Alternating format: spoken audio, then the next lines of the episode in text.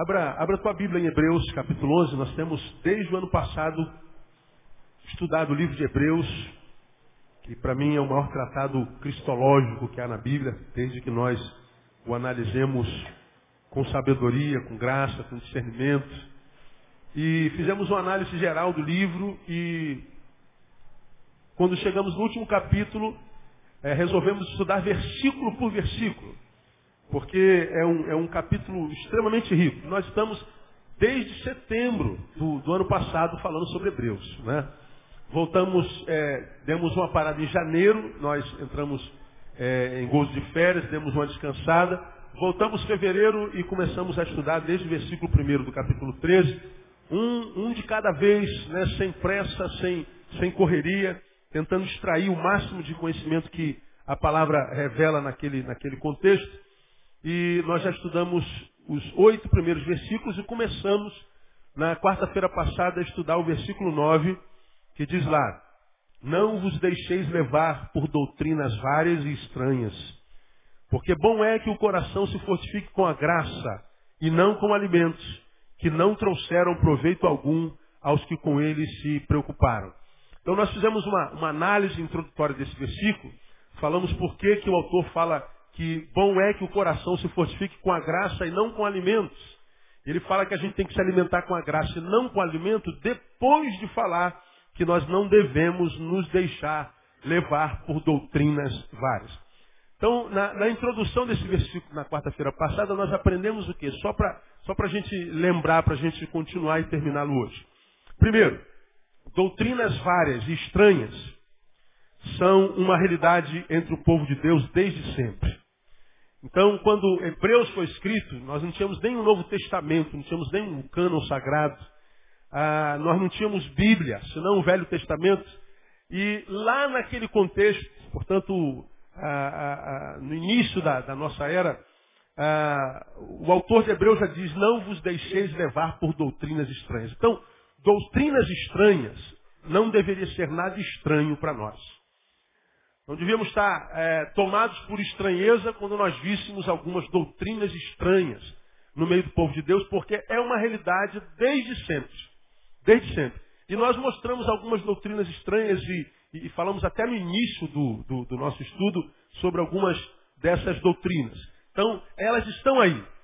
Com isso, nós aprendemos o quê? Que a gente não pode entrar em qualquer lugar só porque tem uma plaquinha lá na frente escrito igreja sentar, desligar o nosso cérebro e deixar que aquele cara que está lá na frente, aqui onde eu estou, ministre sobre a tua vida sem que você mastigue com dentro do teu cérebro o que ele está te dando para comer. A gente nunca passa por um lugar que tem uma plaquinha escrita a igreja lá, impune. Ali nós somos ou abençoados ou amaldiçoados, libertos ou amarrados. Ninguém passa por ali impune.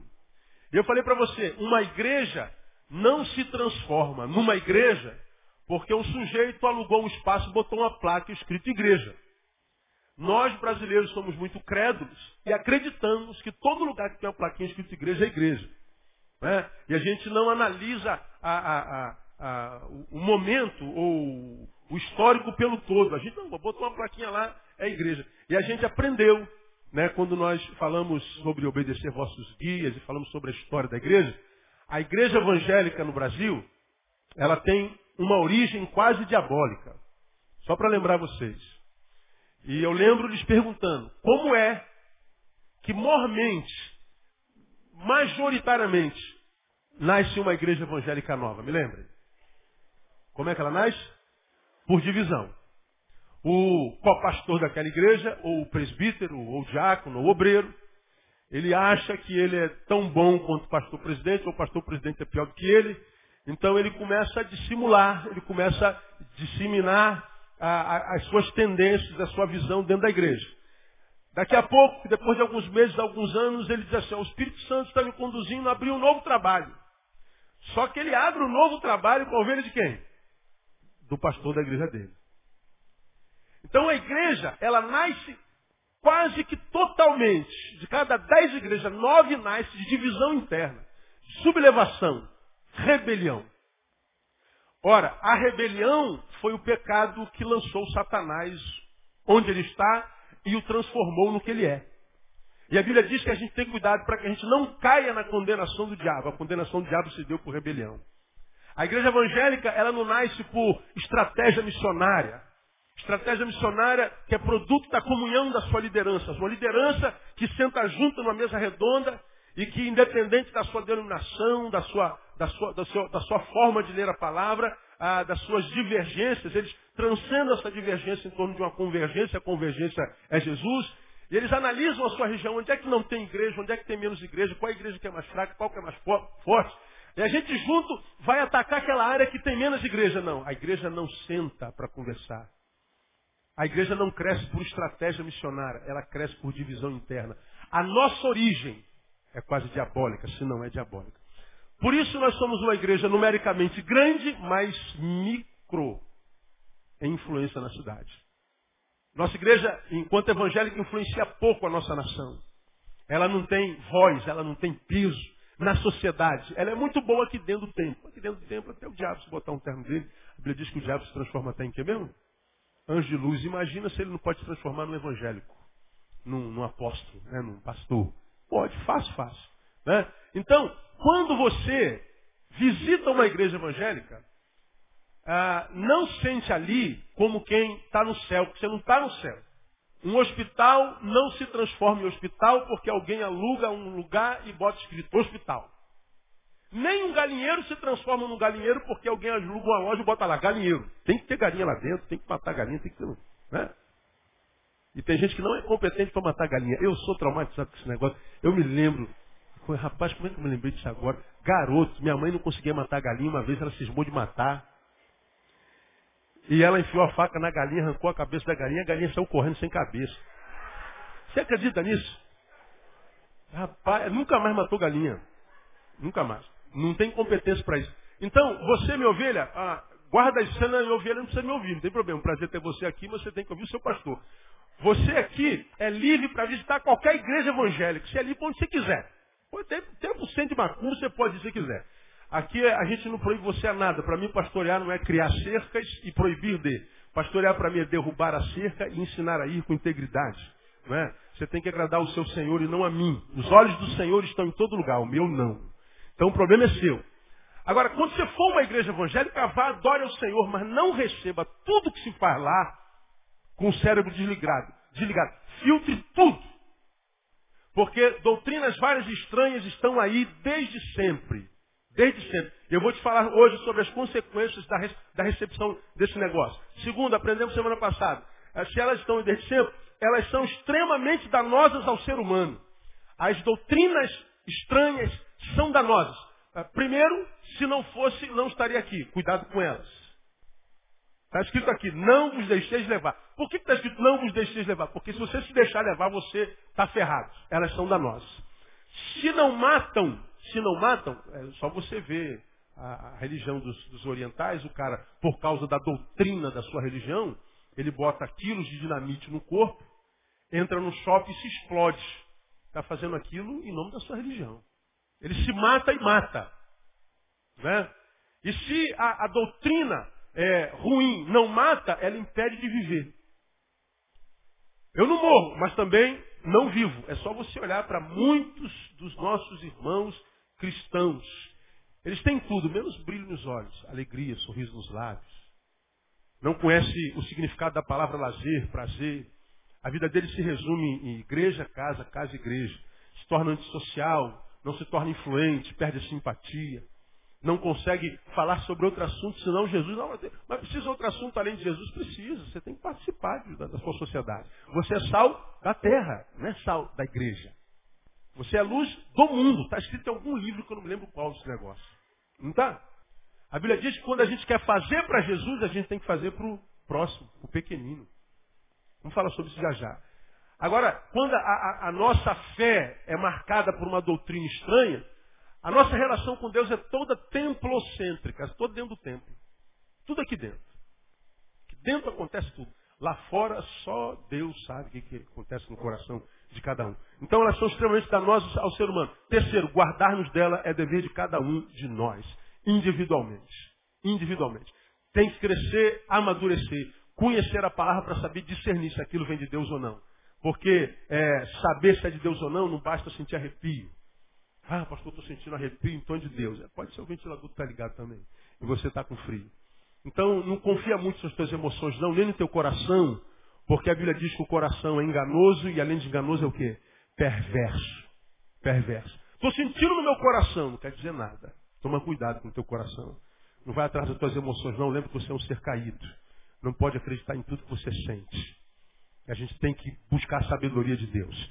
Ah, falamos sobre isso na quarta-feira passada. Nessa meia hora que nos falta, quero mostrar a vocês alguns danos provenientes da doutrina estranha, da doutrina sem razão, da doutrina que, se filtrada pela nossa razão, pelo saber humano que Deus deu a nós, ela é reprovada. Se confrontada com a palavra, ela é reprovada. Ah, às vezes nós vamos obedecendo alguns dogmas, algumas práticas que a gente diz assim, não, isso é doutrina. Não, isso é um costume que foi implementado naquela congregação, porque o pastor acredita que tem que ser assim, mas se for confrontar com a palavra. Algumas coisas muito simples, por exemplo. Vamos orar. Quando a gente fala assim, ó, vamos orar, primeira coisa que a gente faz é o quê? Hã? Fechar os olhos. Aí de repente tu está sentado na mesa, vamos orar. Aí tu ora com o olho aberto, Deus abençoe esse pão, essa galinha, esse arroz, esse feijão, em nome de Jesus. Aí o cara fala assim, poxa, tu viu, Deus? O cara nem fecha o olho para orar, mano. Me diga qual o versículo na Bíblia que está escrito que a gente tem que fechar o olho para orar. Tem algum lugar que está escrito? Não. Então por que a gente escandaliza que o cara ora sem, sem fechar os olhos? Claro que a gente fecha para que não haja é, ruído na comunicação, né? a gente não se distrai. Mas não é bíblico. Muitas outras, e muitas coisas, a gente for daqui, eu vou escandalizar vocês, nem vou dar. É, vocês depois vão, vão, vão pesquisando. Eu quero falar da, da doutrina estranha. Por que, que a gente tem que ter cuidado com a doutrina estranha, com a doutrina sem razão? Primeiro, porque a doutrina sem razão, a doutrina estranha, passa para nós uma falsa sensação de espiritualidade e plenitude. Passa para nós uma falsa sensação de espiritualidade e, e plenitude. E por que, que eu quero falar sobre isso aqui hoje? De, de espiritualidade e plenitude, de, de gozo. A gente se sente pleno. A gente diz assim, cara, eu estou cheio do Espírito Santo. Por que, que você acha que está cheio do Espírito Santo? Primeiro porque alguém disse que você é, falou em língua está cheio do Espírito Santo. Aí você fala assim, caramba, eu falei em língua, estou cheio de Espírito Santo. É, pois é, vamos ver quanto tempo esse enchimento vai durar. Aí você já aprendeu aqui, a gente fala as línguas, e falar língua é uma bênção.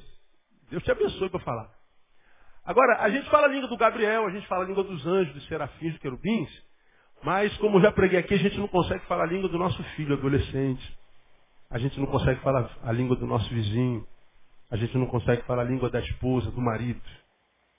A gente não consegue falar a língua do velho e do adolescente.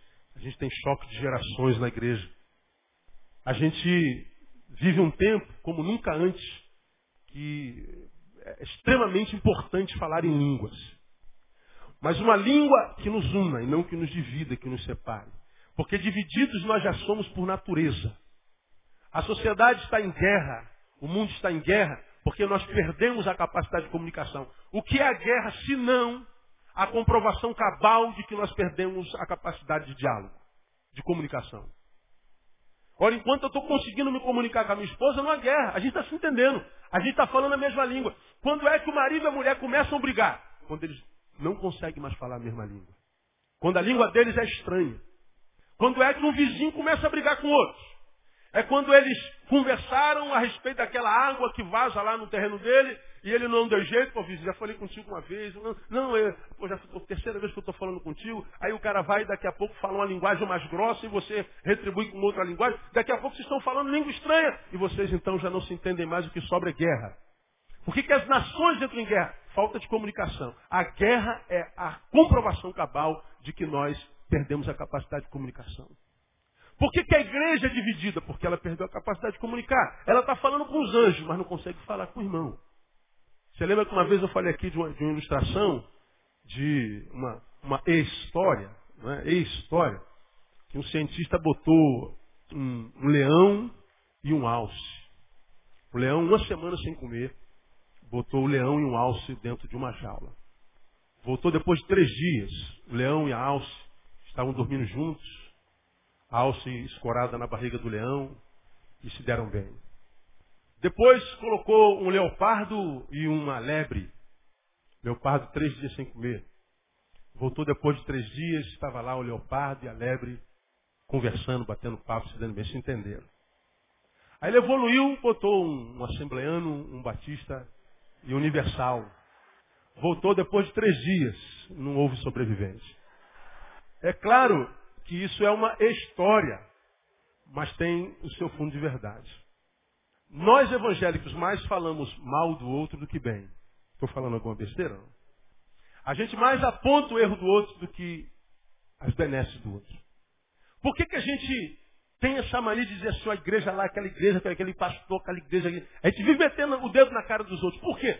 Porque quando a gente aponta o erro dos outros, ao mesmo tempo nós estamos dizendo, eu sou melhor do que ele.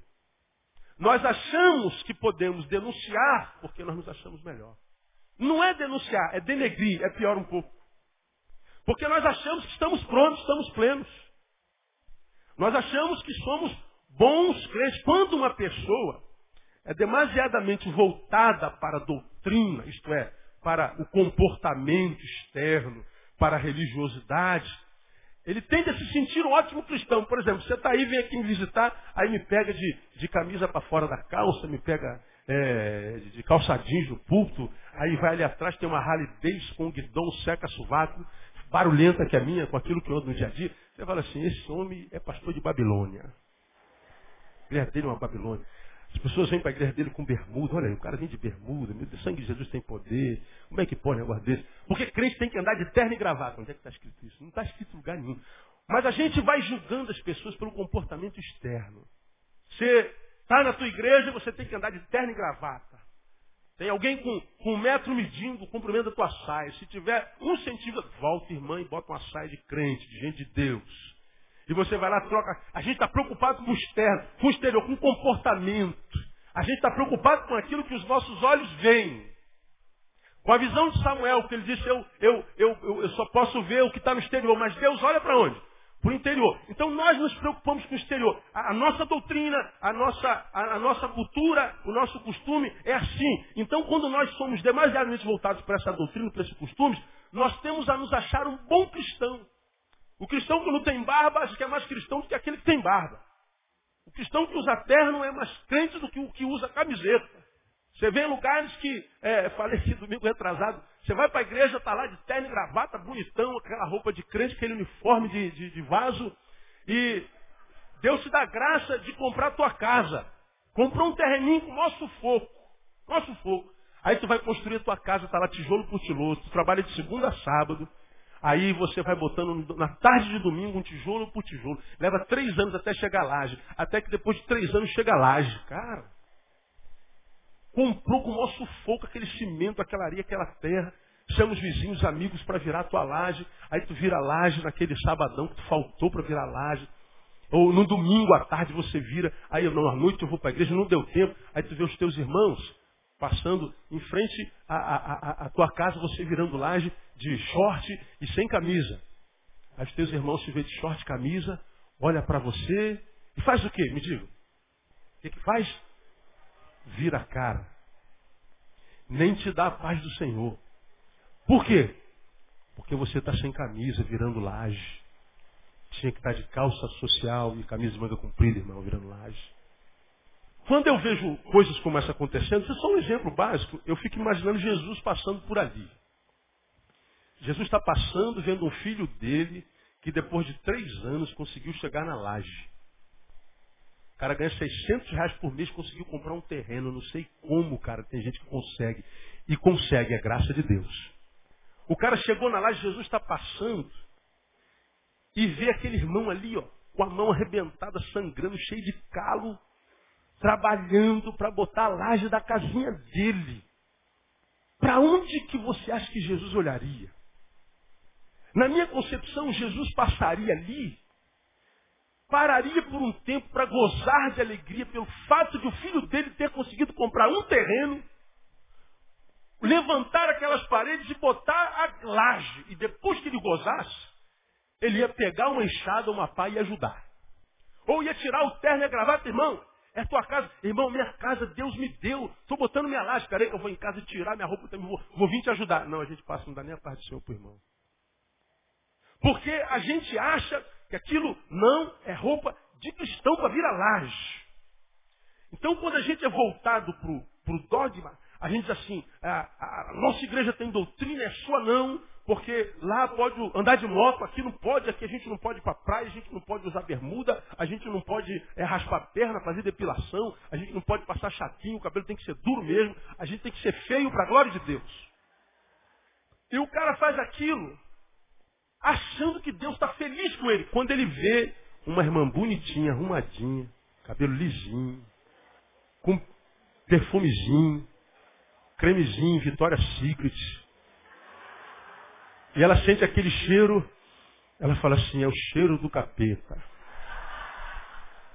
Porque não tem dogma, não tem doutrina. E doutrina ali é comportamento. Aí aqui, eu queria fazer uma pergunta para você que está aqui. Você se acha um bom crente? Você é um bom crente? Responda para si. Se a tua resposta foi positiva, por que, que você se acha um bom crente? A maioria de nós diria o seguinte, pastor, desde que eu me converti, eu a beça. Hoje eu não bebo mais. Pastor, eu fumava quatro maços de cigarro por mês. Hoje eu não fumo mais. Pastor, eu ia para baile, para rave. Hoje eu não vou mais. Pastor, eu me prostituía. Hoje eu não me prostituo mais. Pastor, eu cheirava. Hoje eu não cheiro mais.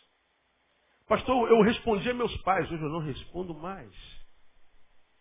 Pastor, eu me intoxicava de picanha gorda quando eu fazia, eu não como mais gordura. Pastor, eu fazia, não faço mais. Você não faz nada e diz, eu sou um bom crente. A gente acha que é bom crente porque não fuma, não bebe, não cheira, não, não, não, não transa, não faz nada. Nós, cristãos, somos mais conhecidos pelo que nós não fazemos do que pelo que fazemos. E a gente acha que porque a gente está no dogma, no comportamentalismo externo, somos bons crentes, estou na plenitude. Não sou mais tentado pela calça jeans, pela camiseta.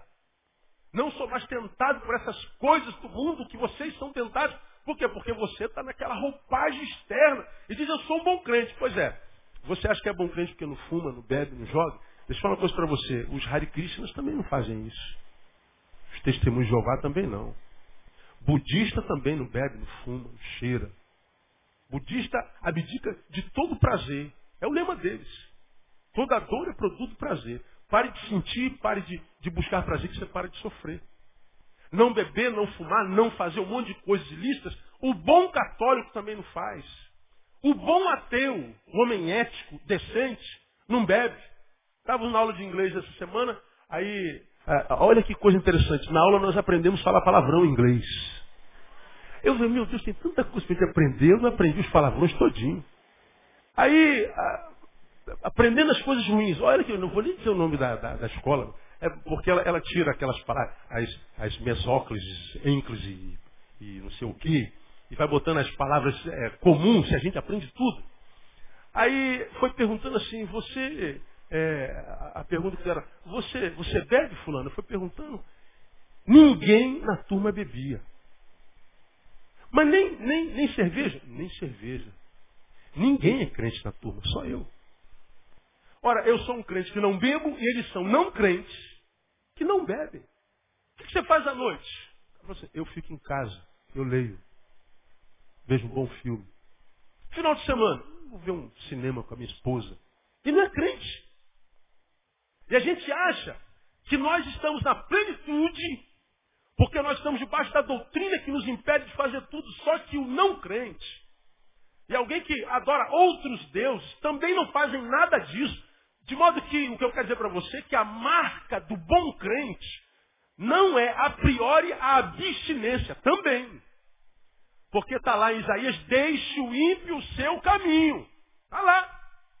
Se eu roubava, eu não roubo mais. Se eu cheirava, eu não cheiro mais. Se eu me prostituía, eu não prostituo mais. Se eu fazia o mal, eu não faço mais. Essa é uma vertente do bom crente. Deixe ir para o seu caminho. Mas o restante do versículo diz, e volte para o Senhor, que se compadecerá dele. Então, a, a, a fé cristã, a vida cristã, não é só é, é, uma fé é, firmada em cima de uma espada de um gume, não, é espada de dois gumes. Não é só numa vertente, é em duas vertentes, é no ir e vir. De um lado, eu me, me, me, me, liberto do passado, mas uma vez livre do passado, eu estou livre para construir um futuro de forma diferente. Agora, a maioria de nós cristãos, nós nos convertemos. Fumávamos, deixamos de fumar. É, cheirar. Nós íamos ah, para o bordel, não vamos mais para o bordel. Nós fazíamos, fazer. Agora que você se converteu, faz o quê? Eu vou para a igreja. O que, que você faz na igreja? Eu vou para a igreja servir ao Senhor. Vocês já aprenderam isso aqui? Aí eu te faço outra pergunta. Que tipo de serviço você está prestando para o Senhor agora na igreja? O que, que você está fazendo para Deus? O que, que você está fazendo, Fernando, para Deus aí? No pensador. O que, que você está fazendo, seminarista Alisson, para Deus agora? Nada. Você está sentado com o busanfão aí no banco, parado, e Deus está te servindo com a sua palavra. Você não está fazendo nada para Deus, Deus está fazendo para você. Aí ah, eu vou para a igreja me converti, vou para a igreja servir o Senhor. Que tipo de serviço crente presta ao Senhor na igreja? Ah, nós vamos à igreja adorar. Precisa vir para a igreja para adorar? Adora no banheiro. Adora no ônibus, adora na rua. Igreja não é lugar de servir a Deus, é lugar de ser servido por Deus.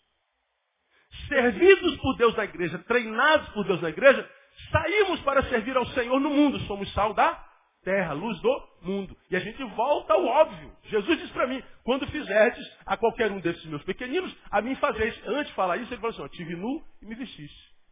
Fome, me deste de comer. Tive sede, me deram água. Estava preso, me visitaste. Quando foi que nós fizemos isso contigo, Senhor? Eu não me lembro de ver o Senhor preso. Eu fiz trabalho no presídio muito tempo, mas eu não vi o Senhor lá. Falei, é, viu sim. Eu estava lá. Mas como? Quando você fizer a qualquer um desses meus pequeninos, o que, que Jesus disse? A mim fazeres. Bom, você está com esse busanfão sentado no banco há quantos anos? Há 20 anos, pastor. E se lembra de ter ganhado quantas almas para Jesus, por exemplo, nesses 20 anos? Qual foi a última vez que você liberou uma palavra de graça, de misericórdia? Qual foi a última vez que alguém bateu na tua casa porque reconhece em você alguém portador de um par de ouvidos misericordiosos? E que vai ouvir com graça, sem julgar, sem juízo e sem botar a mão ou o dedo em riste? Quando foi? Mas não, a gente acha que é bom crente porque a gente vive enfurnado na igreja. Culto de segunda a segunda, às 8, às 10, às 12, às 14, às 16, às 18 às 20. E para celebrar na sexta-feira, às 24 horas, tem vigília também. Sábado, quem tiver no óleo, sobe o monte para continuar a obra. E domingo a gente volta em jejum. E a gente diz, tudo isso é para Deus. Pergunte para si e responda. Quando você faz jejum, Deus ganha o que com isso? Ah, Deus emagrece, pastor. Emagrece. A gente vai praticando nossos dogmas, nossos costumes, e a maioria deles só pratica porque não reflete sobre eles. Porque nós, enquanto brasileiros, não temos a mania de refletir, de ler, de pensar, de discernir. E quem não reflete, repete. A gente vai repetindo o que os nossos antepassados foram fazendo, carregando pacote sem saber por que carrega aquele pacote, não sabe nem o que tem dentro daquele pacote. E a nossa vida fica cinza. Na igreja, a gente tem que dizer que está cheio de óleo, aleluia, sapatinho de fogo. A gente está nas campanhas, a gente está buscando o poder de Deus, consagração e tal. Agora, quando você sai do ajuntamento e se olha no espelho, pergunte para aquele cara do espelho se ele é feliz de verdade. Pergunta se ele é alegre, se dentro dele flui a alegria do Senhor. Pergunta a ele se quando ele acorda de manhã, ele acorda dando saltos de alegria porque está vivo. Olhe-se no espelho e diga que aquele ser subjetivo, aquele ser que há dentro de você, tem muito a ver com aquele ser que todo mundo pensa que você é, que está fora de você. Se nós formos homens, não precisa nem ser homem de Deus, só homem, nós, muitos de nós, vamos olhar para nós e falar assim, nós somos uma farsa mesmo. A minha, a minha espiritualidade, na verdade, não é espiritualidade, é religiosidade, é prática de costumes gospels, mas que não gera vida na minha vida. A maioria de nós faz um monte de coisas que nossos líderes mandam fazer e só faz para não ser rejeitado. A gente não usa porque a, a manda não usar. Mas se eu pudesse usar, ah, eu usaria. Então, para Deus você está usando, mané. E a gente não faz para não ser rejeitado, para não ser julgado. A nossa relação é estereotipada. E a gente acha que a gente é bom crente porque a gente pratica alguns dogmas que a gente chama de doutrina, mas não é. A marca do bom crente é o amor e é o serviço. Porque não há como amar sem servir. Deus deixou isso muito claro quando chamou Pedro depois do pecado. Olha, quero me reunir com os meus apóstolos e reúna todo mundo aí, gente. Aí Jesus, não, peraí. Ó, não se esqueça de Pedro. Pedro vem. Quando Pedro vem, Jesus faz três perguntas a Pedro. Qual é a primeira pergunta? Quem se lembra? Pedro, qual é a pergunta? Tu me amas? Essa foi a primeira. E a segunda pergunta, quem se lembra? Pedro, tu me amas? E a terceira pergunta? Pedro, tu me amas? Quantas vezes ele perguntou, tu me amas a Pedro? Três. Quantas vezes Pedro negou? Três. Jesus faz uma, uma correlação entre o, o pecado e o perdão. Jesus queria que Pedro entendesse que o que ele fez foi grave, mas Jesus queria saber o que de fato ele sentia. Quando, depois da terceira vez, ele pergunta, tu me amas? Jesus diz assim, depois de cada pergunta, Jesus diz assim, olha, tu me amas? Tu sabes que eu te amo. Aí Jesus diz assim, apacenta meus cordeirinhos. Apacenta minhas ovelhas. Apacenta meus cordeirinhos. Como que ensinando a Pedro é o seguinte, se tu me amas, tu serves. Se tu ama, tu serve. Porque é impossível amar sem servir. A gente diz que ama a Deus. Mas se perguntar se a gente está servindo a Deus através do irmão, olhe para si e veja, você é bênção na vida de quem? Quantos estão sendo alimentados por você em qualquer área da vida? Mas não, culto você não falta, né? Campanha, jejum, óleo. É, ser o cara que está ali presente na congregação, na estrutura, na instituição. Pastor falou assim para você, filho, eu quero que você lave esse tabernáculo por fora e por dentro. Você tem duas horas, você vai, perde emprego e vem lá. Porque o pastor mandou. Agora, às vezes, nossa esposa pede para trocar a carrapeta da pia em casa. Está lá seis meses, toque, toque, toque, toque, toque. Marido, não, vou ter que ir para a igreja, tenho que servir ao Senhor. E o Senhor está dizendo, Senhor, parasita, me sirva trocando a carrapeta da tua pia para ver um sorriso brotar dos lábios da tua esposa. Na igreja, o pastor fala assim, diga ao irmão que está do seu lado, eu te amo em Cristo Jesus, dá um sorriso para ele. Aí você abraça, até um mendigo que estiver do seu lado, você abraça, eu te amo em Cristo Jesus. A esposa está falando, não me diz que me ama tem 20 anos. E a gente não sabe, porque a nossa vida é isso. Frequenta igreja, sai de igreja, troca de igreja, troca de pastor, troca de ministério, daqui a pouco está no mundo. Porque a gente vive uma vida em Deus na igreja mentirosa, que é de aparência, que é de dogma. A gente não vive para Deus, vive para os outros. Está preocupado com o que, os outros pensam de nós. Meu irmão, se você tem que agradar alguém, agrada a Deus, porque é muito mais fácil agradar a Deus que aos homens. Se você agrada a Deus, irmãos, os homens são só os homens. Você se liberta da agonia, da opinião do outro. A gente não tem mais que viver de aparência, tem que agradar crente. Nunca se agrada crente. Jesus não agradou os crentes. Agora a gente acha que a gente é bom crente por causa do dogma. Por que, que as doutrinas estranhas, o dogma sem razão faz mal? Porque ele passa para nós a sensação de plenitude. Eu sou um bom crente. Por quê? Porque antes eu usava camiseta, agora eu uso terno. Eu usava calça comprida, pastor, agora eu uso vestidão e saião. Antes eu dizia, bom dia, brother. Agora eu digo a paz do Senhor, irmão. Quem ganha o que com isso? Quando foi que você estendeu a mão a última vez para alguém que estava caído? Disse assim, eu estou aqui porque o amor de Deus inundou meu coração e eu estou aqui para te abençoar. Todos te abandonaram, eu vou ficar contigo. Qual foi a última vez? Você se lembra de alguma vez algum colega seu de trabalho, de faculdade, da rua, de casa, falar para você, puxa, você depois que converteu se tornou um ser humano tão melhor do que você era antes. Você se tornou tão mais simpático, tão mais amigo, tão mais presente. Marido, você se tornou um marido exemplar. Nossa, como Jesus faz bem na alma das pessoas. Agora, é isso que a gente escuta geralmente dos crentes. Não. O crente, ele se enfurna dentro da igreja, dentro dos seus dogmas, das suas doutrinas se afasta do time onde jogava bola, se afasta da, da, da, da chipa, da, da, do trabalho, se afasta do corpo discente, ah, lá da faculdade. Ele diz, é, crente não se mistura com ímpio. É, a gente cria o gueto evangélico e reclama da impiedade. Ora, o mundo está horrível, por que, que a gente não vai lá e muda ele? Porque o nosso dogma diz que a gente não pode se misturar. Se a gente se mistura, se corrompe. Se se corrompe, você não foi mudado pelo Espírito Santo de Deus. Porque quando óleo é óleo, pode jogar ele dentro do mar, que ele nunca vai se misturar com o mar.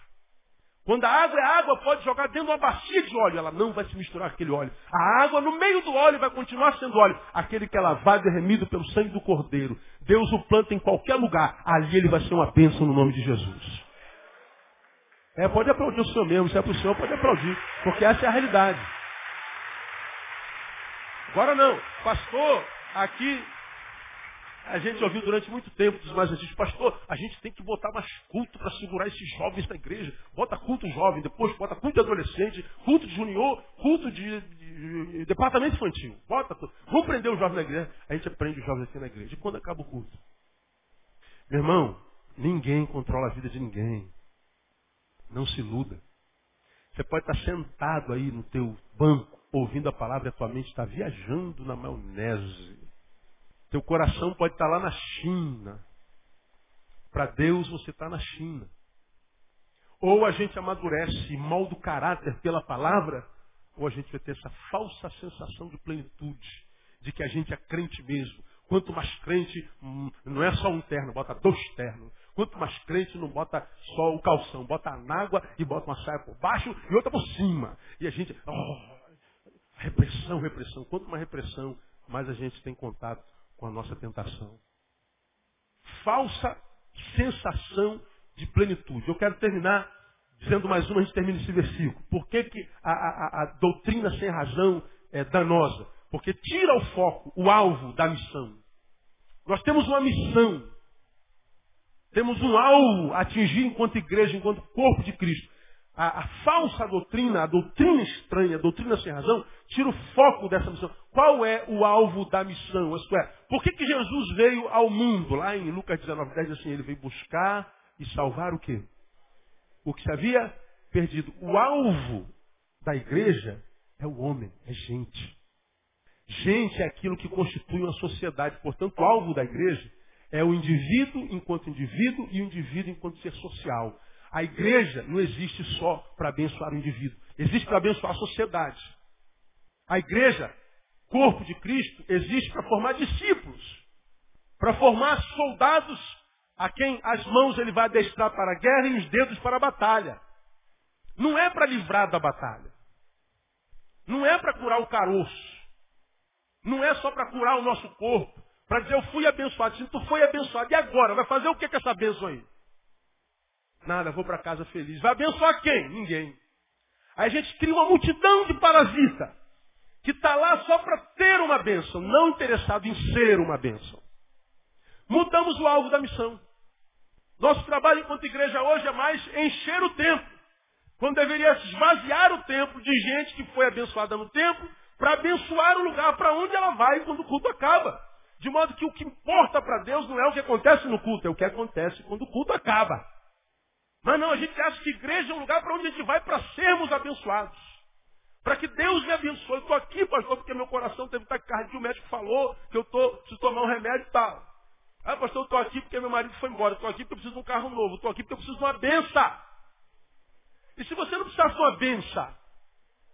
Ah, eu não estava aqui. Fazer o quê aqui? Por que, que igreja serve, pastor? A gente só vai à igreja quando está precisando de alguma coisa. É uma prestadora de serviço religioso. A Light fornece água, a, a, a Light fornece luz, a SEDAI fornece água, a igreja fornece serviço espiritual. Não, a igreja não existe para oferecer serviço espiritual. A igreja não é uma empresa de prestação de serviço. A igreja é um lugar onde nós somos treinados pela palavra, para que treinados pela palavra sejamos formatados no caráter de Cristo, para que no caráter de Cristo possamos ser enviados para o mundo, para que o mundo seja transformado através de cada um de nós. É isso que está lá. Lembrando a você daquele remédio de barata que outrora existia, não sei se ainda existe, que o nome dele era Matox, já, já falei essa ilustração aqui. Matox é aquele remedinho, vem numa caixinha preta que tem um, uma comidinha de barata dentro. E a gente bota lá na casinha da barata, a barata vai trabalhar, quando volta, vê o manjar na casa. Nossa! Ela vê aquele manjar, cai de boca, chama a família, olha, Deus abençoa a gente, a nossa casa está abençoada, comida à vontade. Ela come a benção. E depois ela sai para contar a benção. Gente, o manjar do céu caiu. E ela vai lá para o bar, vai para o shopping contar para as amiguinhas da benção. Ela come aquela comida, morre na hora? Não. Ela não morre, ela está crente que está abençoada. Quando ela vai se misturar com a rapaziada, o que, que acontece com ela? Ela morre e faz o quê? Mata todo mundo que está ao redor dela. É matox. Crente é o contrário, é vivox. Você se aproxima de Jesus. Estava morto em seus delitos e pecados. Você vê, ele te ressuscitou pelo poder que é o nome de Cristo Jesus. Te deu um novo nome, uma nova vida, nova roupagem. Te batizou com o Espírito Santo. Te deu autoridade e poder. E diz agora, está feliz agora, filho? Agora estou. Pois é. Então, volta para o lugar de onde eu te tirei e diga para eles o que, que eu posso fazer na vida de um ser humano. E você vai e esparrama a vida de Deus no caminho. Isso é evangelho. Eu vim buscar e salvar, eu não vim construir impérios. Eu não vim construir catedrais. Eu não vim investir em templo que vai ficar, investir em templo que vai subir. O negócio de Jesus é gente, ser humano. A igreja tem que ser especialista em gente, saber falar língua humana, saber falar língua do adolescente, do velho, do, do, do, do tribal, de tudo. Ser especialista em comunicação. Agora não, a doutrina falsa não olha para a gente, olha para o que a gente usa, para o que a gente fala, para como a gente se comporta. E a gente ainda se acha bom crente. Aí por isso temos essa igreja evangélica parasitária. Domingo a gente está igual barata de nossas casas, Bíblia debaixo do braço, e a gente vê os crentes durante a semana. Cadê os crentes nas empresas, nas casas, nas escolas? E quando aparece crente, é porque ele senta lá atrás sozinho, se mistura com ninguém. Aí alguém fala assim, você é crente, né?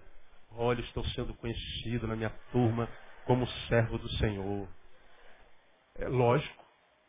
O cara está no Rio de Janeiro, domingo, 10 horas da manhã, terno e gravata. Todo mundo com prancha no parque, de bermuda de, e tal. Você é crente, né? Como é que você sabe? O, o é crente é louco. Mas a gente diz, é para a glória do Senhor. Talvez seja. Mas muitas vezes é sacrifício ao nada. É costume. Respeito quem faça. Agora não diga que você é mais santo que quem não faça. Você está equivocado. Esse negócio cansa. Agora, quando nós vivemos o Evangelho da razão, quando nós vivemos o Evangelho que, quando eu falo Evangelho da razão, eu falo o Evangelho a respeito do qual Paulo fala, rogo-vos, pois, irmãos, pela compaixão de Deus, pelo amor de Deus, é o que Paulo está falando, que apresenteis os vossos corpos, corpos, como sacrifício vivo, santo e agradável a Deus, que é o vosso culto racional, culto com razão. Culto com razão. Por que, que você faz o que você faz? Por causa disso, disso, disso. Por que, que você faz como você faz? Por causa disso, disso, disso. Estejais sempre prontos, preparados, como diz Paulo, a responder com mansidão a qualquer um que vos pedir a razão da vossa fé. Agora, se perguntarem, olha, tá, o diabo está se levantando.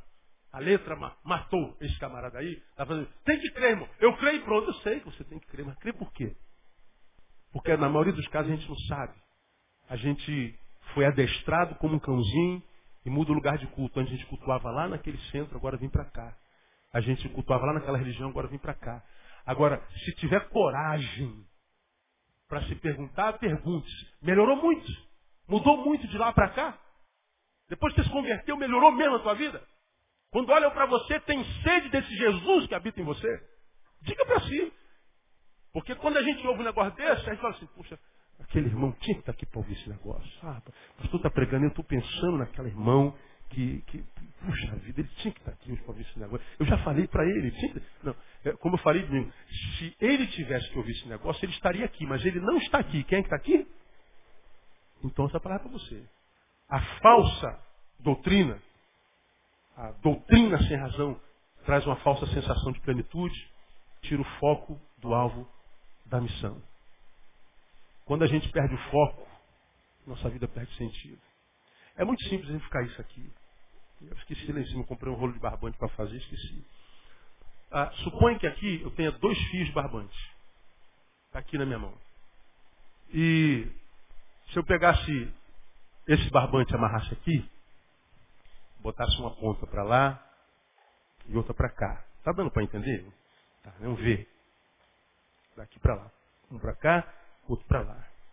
Aqui, 10 centímetros, 20 centímetros do, do foco, se eu botar uma, um metro, um para lá e outro para cá. Vamos apontar lá para o poste lá, primeiro depois da cabine de som. Está aqui, botar em direção àqueles lá assim. Se eu botar aqui, 10 centímetros depois, eu devo ter uns 10 centímetros de distância um do outro. Já estou separado, mas estou 10 centímetros de distância do outro. Se eu esticar esse fio até lá, na mesma direção, a 30 metros daqui, eu já vou estar uns 30 metros de distância um do outro. Quanto mais longe, mais distante. Quando a gente vai vivendo de falsa doutrina, que a gente confunde com costume, com prática eclesiológica, com prática denominacional, a gente vai se distanciando do objetivo principal, do alvo. Quanto mais longe do alvo, mais distante nós estamos da vontade de Deus. Aqui nós já saímos do alvo. Próximo do alvo, estamos 10 centímetros de distância. Quanto mais longe, mais distante nós estamos um do outro. E muitas vezes nos distanciamos tanto que perdemos a humanidade, a gente não consegue mais viver sem a cadeia. Sem a cultura que nos aprisionou, que nos enfeurou, que nos antissocializou, que nos anti-intelectualizou, que nos tornou crente, mas um crente repelente, não um crente atraente. A Bíblia diz que nós deveríamos ser o bom perfume de Cristo. Quem gosta desse perfume aí? Levanta a mão, bem alto. Quem gosta de perfume? Quase todo mundo. Eu também gosto, eu não posso usar. Eu sou asmático. Todo mundo gosta de perfume. Quando você senta do lado de um, de um ser humano perfumado. Agora, vamos lá pro busão, pro trenzão. Aí o cara volta do trabalho, da obra, não tomou banho. Você é baixinha, tá aqui embaixo. Desmaia, cara. Você sai, você foge do lugar, porque aquilo é repelente. Agora, o perfume de Cristo, você acha que atrai ou espere? Atrai. Numa coletividade, perfume é tão importante que a gente sabe quem são os cheirosos que estão ali. Por exemplo, ah, tu vai para um, vai para vai o coral. Os coristas sabem quem é o cheiroso do coro. Pergunta, ô irmã fulana, diga uma pessoa cheirosa no coro. Todo mundo sabe. O Ministério Vida, é, tem um cheiroso no, no, no, grupo. Quem, quem são os cheirosos do grupo? Ah, o fulano e Beltrano são cheirosos. Agora, quem é o fedido também sabe. O cheiroso atrai e o fedido espere.